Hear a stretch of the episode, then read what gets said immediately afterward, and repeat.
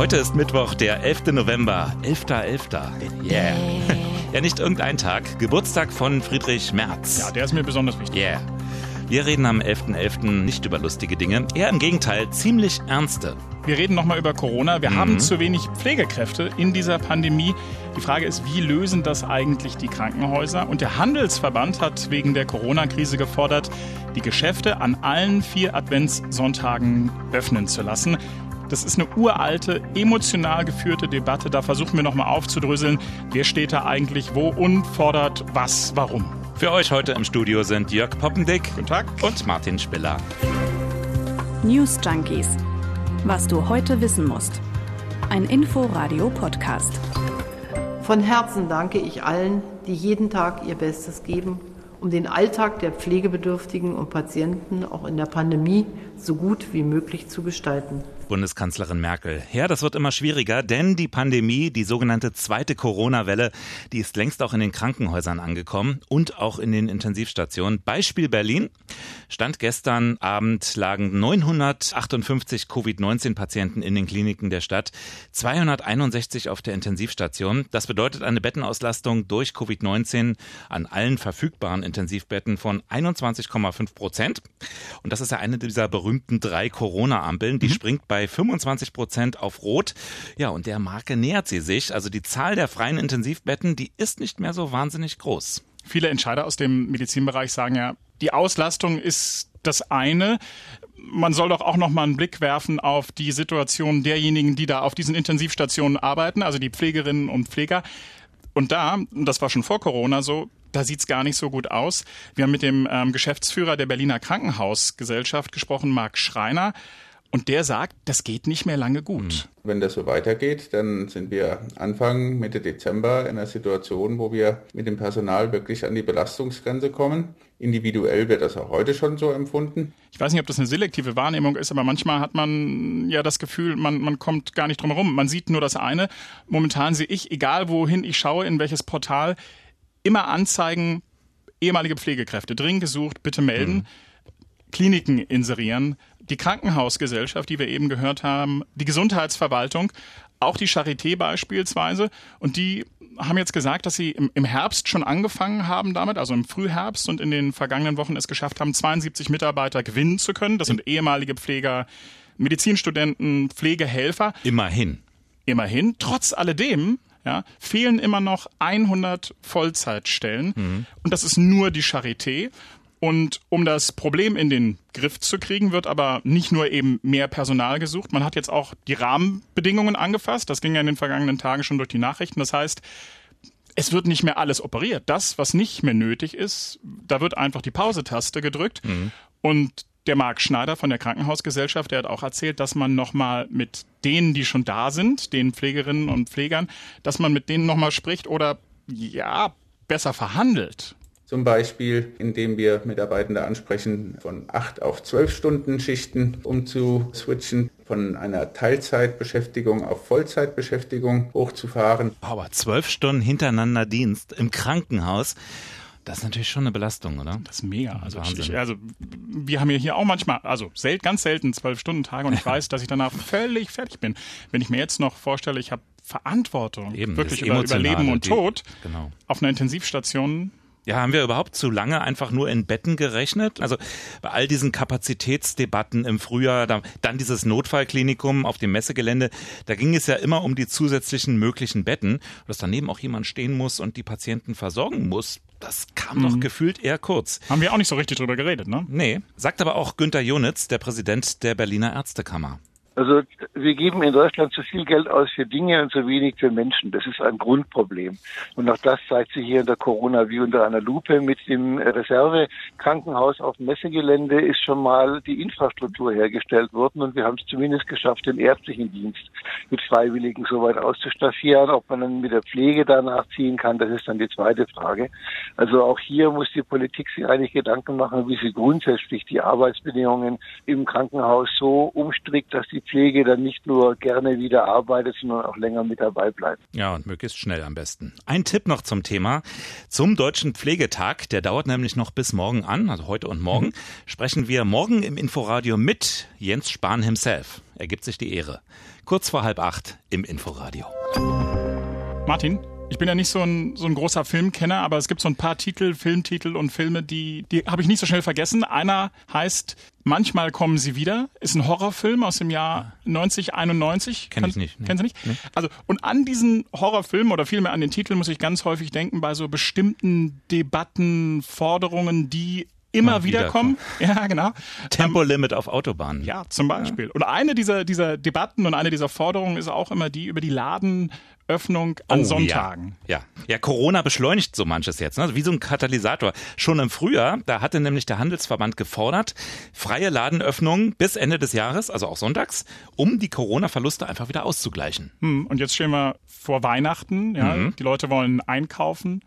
Die Zahlen sind in den vergangenen Wochen oder Monaten im Folge der Corona-Pandemie ähm, zurückgegangen. Und da ist jetzt auch der Handelsverband Berlin-Brandenburg nochmal in den Ring gestiegen in Form von Nils Busch-Petersen. Und der hat diese Forderung, diese Debatte, apropos, manchmal kommen sie wieder, nochmal aufgefrischt. Überraschend. Wir hoffen bis zur letzten Minute. Wir hoffen, dass das Weihnachtsgeschäft etwas besser anzieht. Wir schlagen vor, es so wie in Nordrhein-Westfalen zu machen, im Advent auch um die Kundenströme weiter auszudünnen, was ja auch teilweise notwendig ist, an allen Adventssonntagen und Anfang Januar auch zu öffnen, ohne sich ideologisch hier zu verkämpfen. Einfach aufmachen, versuchen, den Kaufleuten alle Möglichkeiten einzuräumen. Am besten helfen wir uns immer noch selbst. Wie in Nordrhein-Westfalen ist gut.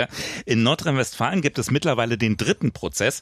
Die Landesregierung will verkaufsoffene Sonntage an allen Adventssonntagen. Mhm. Aber dagegen klagt die Gewerkschaft Verdi. Erst am Freitag hat das Oberverwaltungsgericht in Münster Verordnungen von verschiedenen Städten außer Kraft gesetzt. Begründung. Verkaufsoffene Sonntage dürfen nur dann genehmigt werden, wenn sie in Verbindung mit irgendwelchen Festen, Märkten, Messen oder ähnlichen Veranstaltungen stehen aber nicht mit dem Verweis auf die wirtschaftlichen Folgen der Pandemie. Das heißt, du, man braucht erstmal einen Weihnachtsmarkt zum Beispiel als Begründung. So eine krude Geschichte. Ne? Aber, aber wenn dann der Weihnachtsmarkt wegen der Verordnung von Corona gar nicht stattfinden darf, dann gibt's eben auch keine Sonntagsöffnung. Und jetzt wird um die Corona-Verordnung gestritten. Die Ladenöffnungszeiten, der Streit darüber, haben wir gerade schon gesagt, ist eine, eine lange Geschichte und auch eine Geschichte gespickt mit Gerichtsurteilen, über die natürlich auch immer danach trefflich gestritten wird. Ich glaube, da jeder. streitet jeder, ne? Ja. Immer, immer wieder in der Diskussion das Thema. Abs absolut. Und, und äh, jeder hat dazu ja auch einen Bezug, weil also entweder arbeitet er an Sonntagen oder aber er hat möglicherweise das Bedürfnis, am Sonntag einkaufen zu gehen oder aber auch, auch nicht.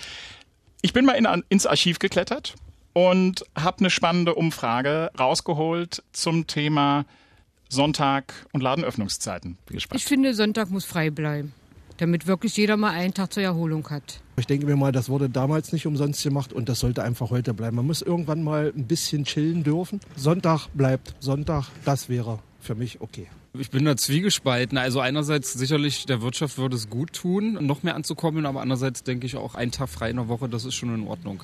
Ich würde sagen, wenn man Arbeit hat, soll man froh sein, dass man auch arbeiten kann. Auch wenn es am Wochenende ist, würde ich arbeiten gehen. Wenn es sein muss, ist es notwendig. Ich bin froh, dass ich es nicht tun muss. Ja, chillen muss sein. Jetzt haben wir die Emotionen. Sonntag bleibt Sonntag. Ja, absolut. Jetzt haben wir die Emotionen mal abgeholt und auch die Forderung des Handelsverbandes.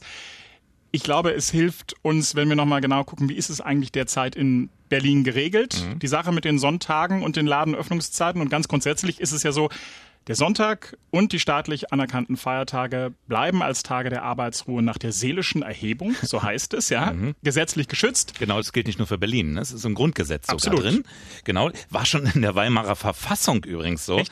wurde dann aber übernommen, äh, übernommen vom Grundgesetz. Genau, steht bis heute drin. Ja. Wenn wir weggehen vom Sonntag und hinkommen zu den Ladenschlusszeiten, da ist es so, dass dafür seit 2006, seit der Föderalismusreform ja die Länder zuständig sind. Die meisten Bundesländer haben dann daraufhin die Werke Werktage letztlich komplett freigegeben.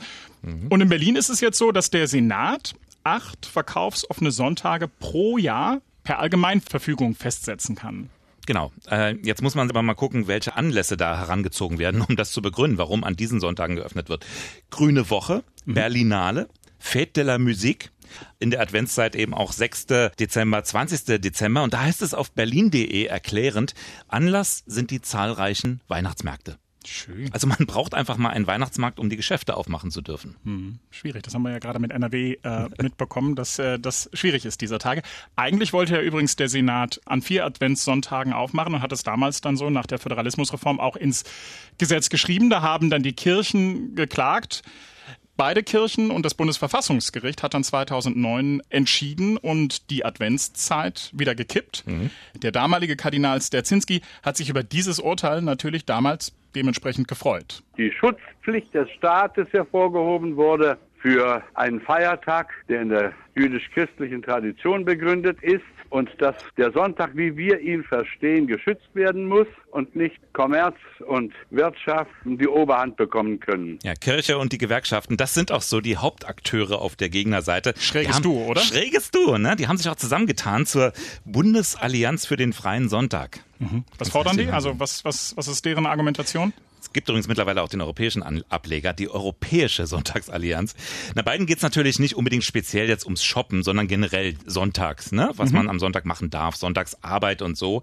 Der Grund, Begründung, Sonntag, das ist eben ein ganz besonderer Tag, soll kein Tag sein zum Shoppen oder zum Schuften. Nein, der Sonntag gehört der Familie, den Freunden, dem Partner, der Muße erstmal gar, gar nicht unbedingt eine christliche Sicht, mhm. äh, aber hm, dann hat man ja natürlich auch Zeit für Gott und vor allem Zeit für Gott. Ob das in Berlin der Fall ist, mag ich zu bezweifeln. Aber ja, und die Beschäftigten im Handel, ne, die sollen eben auch ein Recht auf haben auf mhm. diesen Tag. Das kann auf ich die Muße. Ja. ja. Jetzt ist ja eine besondere Situation. Wir haben ja Corona. Mhm. Wir haben es ja eben gerade schon erwähnt. Sieht nicht so gut aus mit der Wirtschaft. Das muss doch auch einen Einfluss haben in dieser Debatte, oder? Naja, da sagen die Gegner aber, es wird eigentlich nur teurer, wenn man sonntags zusätzlich aufmacht. Also zus zusätzliche Öffnungszeiten, äh, das sind eben auch zusätzliche Betriebskosten, Personalkosten, nicht aber unbedingt zusätzliche Einnahmen. Denn die Kunden haben ja dadurch, sagt die Gewerkschaft, mhm. nicht automatisch mehr Geld im Portemonnaie. Mhm. Ich finde die Weihnachtszeit, also die Vorweihnachtszeit, unglaublich stressig und habe in den vergangenen Jahren es eigentlich immer probiert, Ende Oktober, Anfang November schon alle Weihnacht Weihnachtsgeschenke zusammen zu haben, weil ich es unglaublich stressig in den Geschäften fand, unglaublich eng. Das darf es ja jetzt eigentlich alles gar nicht mehr sein. Das, das, das heißt, das spricht doch eigentlich dafür, oder? Dass wir an den Sonntagen aufmachen, damit sich das so verteilt. schön verteilt, weil sonst ja. fühle ich mich ermutigt, alles im Internet zu kaufen. Ja, da sagt Verdi wiederum, dass die Sonntagsöffnungen gar nicht zu einer Entzerrung führen, sondern zu einer Konzentration auf das Wochenende. Und gerade das eben bei steigenden Infektionszahlen, mhm. du sagst es, komplett verantwortungslos, sagt Verdi. Mhm. Bei mir ist es ja so, bei diesem Thema Ladenöffnungszeiten, Sonntage, als wir heute Morgen uns um neun getroffen haben, dachte ich so, uh, ernsthaft? Naja, auch so ein bisschen gähn. Dann habe ich aber angefangen, mich damit zu beschäftigen, habe mich eingelesen und je mehr ich gelesen habe, ganz ehrlich, umso spannender fand ich's. Und je weiter ich zeitlich zurückgegangen bin, das ist ja wirklich eine alte Geschichte. Da kannst du weit zurückgehen. Absolut. Also desto aufregender fast und kruder fand ich das Ganze. Also erste Erwähnung, ich, ich habe auch mal geschaut, ne? Kaiser Konstantin, 3. März 321 nach Christ. Alle Richter, alle Bewohner der Städte und die Gewerbetreibenden sollen am verehrungswürdigen Tag der Sonne ruhen. Das ist der Sonntag. Hm. Kaiser Konstantin, wer kennt ihn nicht, ja? Mitte des 19. Jahrhunderts, da liegt ein bisschen Zeit dazwischen, im Kaiserstaat, da gab es übrigens gar keine Vorschriften. Ja, die Geschäfte hatten in der Regel so lange auf, wie die Leute halt wach waren, irgendwas zwischen 6 und 23 Uhr. Mhm. Auch am Sonntag wurden Waren verkauft. Das war nur mal kurz unterbrochen, wenn die Leute in der Kirche waren. Und ehrlich gesagt, irgendwie ja auch logisch, denn es gab damals noch keine Kühlschränke. Das heißt, die Waren kamen rein und mussten wieder raus. Zügig sogar. Und im Laufe der Zeit wurde das dann aber wieder deutlich eingeschränkt, also in den Jahrzehnten quasi danach, und zwar aus den unterschiedlichsten Gründen. Mhm. Da waren die Gewerkschaften und die Sozialdemokratie, die hatten Forderungen im Hinblick auf Arbeitszeit und Gesundheitsschutz. Dann wurde es auch nochmal eingeschränkt, die Öffnungszeiten ähm, zur Zeit des Zweiten Weltkriegs, auch logisch. Mhm. Es gab, ne, die Waren sind zurückgegangen, es gab kaum Strom und außerdem gab es eine Verdunklungspflicht. Und übrigens, das ist ja gerade, was wir erleben, das Streit zu nennen, will ich, also da wäre ich schon sehr vorsichtig, aber es ist sehr zivilisiert.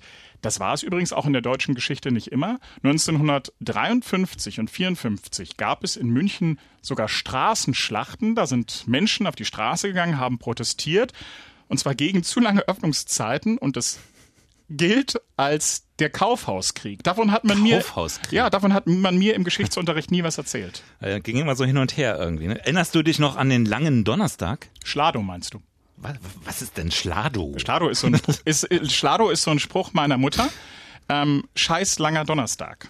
Scheiß auch noch. Ja, also darf man, darf man nicht sagen. Müssen wir, äh, müssen wir nachbearbeiten. 89 war das auf jeden Fall. Bis 20.30 Uhr, sagenhaft, durften die Geschäfte da aufhaben, statt nur bis 18.30 Uhr wie an den anderen Werktagen. Ähm, eigentlich war der Wunsch damals sogar bis 21 Uhr zu öffnen, aber das war dann vielleicht doch ein bisschen zu gewagt. Aber dann ging es ja schon Schlag auf Schlag. Also 96 die generelle Öffnung bis 20 Uhr an jedem Tag. Seit 2003 auch samstags. Ja, und 2006 ist das dann Ländersache. Ne? Die können entscheiden, Mhm. wie sie damit umgehen. Es wurde eigentlich immer weiter ausgeweitet, wenn man das so sieht in den letzten Jahrzehnten. Also man hatte das Gefühl, Gewerkschaften und Kirche, denen blieben eigentlich nur so die, die Rückzugsgefechte. Ja, genau. Das, äh, da war der Samstag schon mal weg, äh, der war verloren und jetzt äh, will man wenigstens den Sonntag irgendwie so halten. Vielleicht auch durch den Internethandel einfach nochmal enorm beschleunigt. Die Leute haben eben diese Flexibilität, jeder, jederzeit einzukaufen. Was bleibt noch? Zum Teil kann ich ehrlich gesagt die Kirchen und die Gewerkschaften verstehen, denn wenn man erstmal Fakten geschaffen hat, dann ist es auch schwer, da wieder zurückzukommen. Denn sowas wie der, über den wir eben gerade gesprochen haben, der scheißlange Donnerstag, Schlavo. Schlado, das ist ja noch gar nicht so lange her, ja? Und, und, und trotzdem kommt es mir vor, als, als, als wäre das wirklich eine ganz andere Zeit gewesen. Apropos andere Zeit, Hm? ich komme ja aus dem, aus, aus, aus dem Osten, war elf, als die Mauer fiel und ich wusste ehrlich gesagt nicht mehr so richtig, Gab es da auch den Schlado? Nee, es gab keinen Schlado. es gab so vieles, aber es gab keinen, äh, es gab keinen Schlado. Ähm, da musste, ich konnte mich nicht mehr so richtig äh, dran erinnern. Ich hatte mit elf, glaube ich, andere Sorgen. Eigentlich hätte ich jetzt gedacht, alles ist schön vom Staat geregelt, gilt für alle, aber es mitnichten der Fall. Die Ladenöffnungszeiten in der DDR waren ein Flickenteppich. Das wurde quasi örtlich und regional jeweils natürlich festgelegt. Das, ne, also nicht jeder Laden konnte quasi machen, was er wollte, aber es wurde eben örtlich und regional festgelegt. Das war schon sehr ähnlich wie quasi in Westdeutschland, aber es gab eben keine Einheitlichkeit. Und übrigens, als dann 89 die Mauer fiel, da fiel dann übrigens auch kurzzeitig mal der Ladenschluss, denn dann gab es quasi so viele Ossis, die in die westdeutschen Supermärkte gekommen sind, ja, dass, dass man gesagt hat, nee, wir müssen einfach deutlich länger aufmachen. Hätte man gar nicht anders abfertigen können. Ja, Einfach absolut. logistisch. Ja, genau. Da, naja, Nachfrage, Angebot und in dem Mhm. Moment, in den Wochen, in den Monaten war Mhm. es einfach so, dass, ja, Ja, immer und überall andere Regelungen. Ich habe auch mal geschaut, wie es eigentlich jenseits der Grenze ist Mhm. im Ausland. Also beispielsweise in Australien, in Russland und in Italien, da gibt's überhaupt keine Einschränkungen. Ne? Da darf Sonntag geöffnet werden, wie man will. Mhm. Anderes Extrem, eine Idee? Polen. Irgendwas Konservatives hätte ich jetzt gesagt, ja. Ja, sagst es. In Polen seit diesem Jahr überhaupt keine Sonntagsöffnung mehr. Da bleibt gefälligst zu. Da hat man Alles. eben Zeit für Gott. Alles zu. England und Wales, ähm, da wird es dann schon komplizierter. Ja, das Mhm. sind dann diese ganzen. Da gibt's keine Einschränkung für Verkaufsstellen bis 280 Quadratmeter. Verkaufsstellen über 280 Quadratmeter dürfen sechs Stunden lang aufmachen. Genau reglementiert. Oder Dänemark, jetzt wird's richtig kompliziert. Eigentlich ähnlich wie bei uns. Es gibt einzelne Sonntage, das ist da aber immer der erste im Monat, also kann man sich gut merken. Mhm. Da darf geöffnet werden. Adventssonntage dürfen auch auf sein. Allerdings, und jetzt kommt's, für kleine Geschäfte bis zu einem Umsatz von 3,44 Millionen Euro gibt's keine Einschränkungen. Die dürfen immer aufmachen sonntags. Ausnahmen gibt's außerdem, nicht, nicht so, ein, so einfach ist es nicht. Ausnahmen gibt's auch für bestimmte Waren. Dazu gehören zum Beispiel, lange Liste, aber da gehören zum Beispiel Badeartikel, landwirtschaftliche Geräte oder auch äh, Sportflugzeuge. Kauft man ja auch gerne mal am Sonntag. Ne? Also kompliziert ist es nicht nur bei uns. Was meinst du eigentlich? Also ich sehe ja so am freien Sonntag, man hat einen gemeinsamen Tag, einen Tag, an dem gefühlt die ganze Gesellschaft ein bisschen zur Ruhe kommt, weniger Hektik, weniger Verkehr. Ist, aber ist das zeitgemäß? Gute Frage. Also ich habe ja eine Zeit lang mal in Südafrika gelebt. Da war es so, dass an Sonntagen die Geschäfte da auf sind. Mhm. Und ich habe das ehrlich gesagt nicht so richtig genutzt. Mhm. Ich bin kein Freund von, von, von so großen Vorschriften, ehrlich gesagt. Dazu kommt, ich bin so ein Dorfkind. Ich finde das an Berlin, also ich bin in Mhm. Ruhe quasi groß geworden. Ich finde Berlin dann häufig an Sonntagen, das macht mich manchmal depressiv, wenn da, wenn es so ruhig ist. Die Stadt klingt ja auch anders. Du kommst natürlich auch darauf an, wie man selber arbeiten muss, ne? welchen Rhythmus man hat. Also wenn die Arbeitszeiten jetzt flexibler sind, also immer weniger so dieses klassische Schema Montag bis Freitag, 9 to 5, äh, ist die Frage, ob dann nicht auch die freie Zeit eben flexibler sein muss. Und dann habe ich eben vielleicht nicht immer den Sonntag frei, sondern habe ich einen anderen Tag in der Woche frei. Also sollte man vorschreiben, wann der freie Tag ist, um einkaufen zu gehen oder auch nicht. Hm. Was ich total mag, ist die, die langen Öffnungszeiten unter der Woche. Also, dass Supermärkte dann teilweise auch um 6.30 Uhr aufmachen. The Early Bird, ich bin meistens sehr, sehr früh schon unterwegs und gerne gehe ich auch mal irgendwie, jetzt gerade zu, zu Corona-Zeiten, auch mal um, stehe ich um sieben im Supermarkt. Mhm. Einfach weil ich dann schon wach bin, weil ich dann schon fit bin und weil ich weiß, da sind nicht so viele Leute unterwegs. Das habe ich aber auch schon vor Corona gemacht und das mag ich beispielsweise. Oder aber eben auch um, um 21 Uhr nochmal quasi äh, losziehen. Das passt für mich ganz gut mit der Familie, mit dem Rhythmus und ich glaube, das ist halt ein irre persönliches Thema. Jeder hat dazu eine Meinung und ähm, das macht das Thema auch so komplex. Aufregung um die schöne große Weihnachtstanne für den Breitscheidplatz in oh, Berlin. Oh, ich werde schon ganz aufgeregt. Ja, das, das sind auch jedes Jahr so meine Lieblingsschlagzeilen. Ne? Da geht's um ein Aushängeschild, wie das Ding wieder aussieht, ob das die Krüppeltanne ist, die dann verspottet wird, oder ob es richtig prachtvoller Baum ist. Die strahlt von Berlin aus in die große weite Welt. Ja. Du sagst es. Und äh, letzte Nacht, da sollte sie geliefert werden, aber sie kam erstmal nicht. Weißt du, was der Grund ist? Falschparker. Der Tieflader mit der Tanne drauf, der war in Neuenhagen eingeparkt. Ah, immer wieder diese Provinz. Meine Meldung des Tages kommt ja aus Nordrhein-Westfalen, aus Emmerich. Da sind drei Männer ins Zollamt eingebrochen und es klingt wie im Kino. Die sind in den Keller rein und haben mit einem Kernbohrer den Tresorraum aufgebohrt. Im Zollamt. Im Zollamt. Da muss man auch erstmal drauf kommen. Es gibt aber einfachere es, Ziele. Es gibt einfachere Ziele, aber es hat sich für sie gelohnt. Die haben nämlich 6,5 Millionen Euro mitgehen lassen. Die Polizei sagt jetzt in einer Pressemitteilung, der Einbruch sei professionell geplant und Das durchgeführt worden. Ja, hört sich so an. Und sie hat eine Ermittlungskommission gegründet. Ich glaube, bei 6,5 Millionen Euro, die da jetzt quasi fehlen, ist Mhm. das auch keine Überraschung. Ich mag den Titel der Ermittlungskommission. Die hört nämlich auf den Namen Kern. Kern. Und warum? Na, ich vermute, dass das was mit dem Kernbohrer zu tun Ach so. hat. Es, es würde mich nicht wundern, ehrlich gesagt, wenn es dazu irgendwann mal einen Kinofilm gibt, wenn das verfilmt wird. In, gab's in Berlin nicht so gar mal den Fall in Tempelhof, dass Einbruch im, in der Polizei, im Polizeihistorischen Museum oder so war? Oh, jetzt Also bin ich auf ganz, ganz dünnem Eis unterwegs. Vielleicht wisst ihr das noch. Ja, dann schickt uns doch bitte eine Mail. Genau. Newsjunkies at inforadio.de. Uns interessiert auch Feedback positiv und in homöopathischen Dosen natürlich auch negativ. Morgen früh oder vielmehr morgen, morgen am späten Nachmittag werden wir auch die Antwort wissen im Hinblick auf den Überfall in, was war's? Tempelhof? In Tempelhof. Oder wir haben dann die Täter gefunden auf diese Art und Das Weise. wäre auch, das wäre großartig, Martin. Bis morgen. Bis morgen. Tschüss. News Junkies. Was du heute wissen musst. Ein Podcast von Inforadio. Wir lieben das Warum.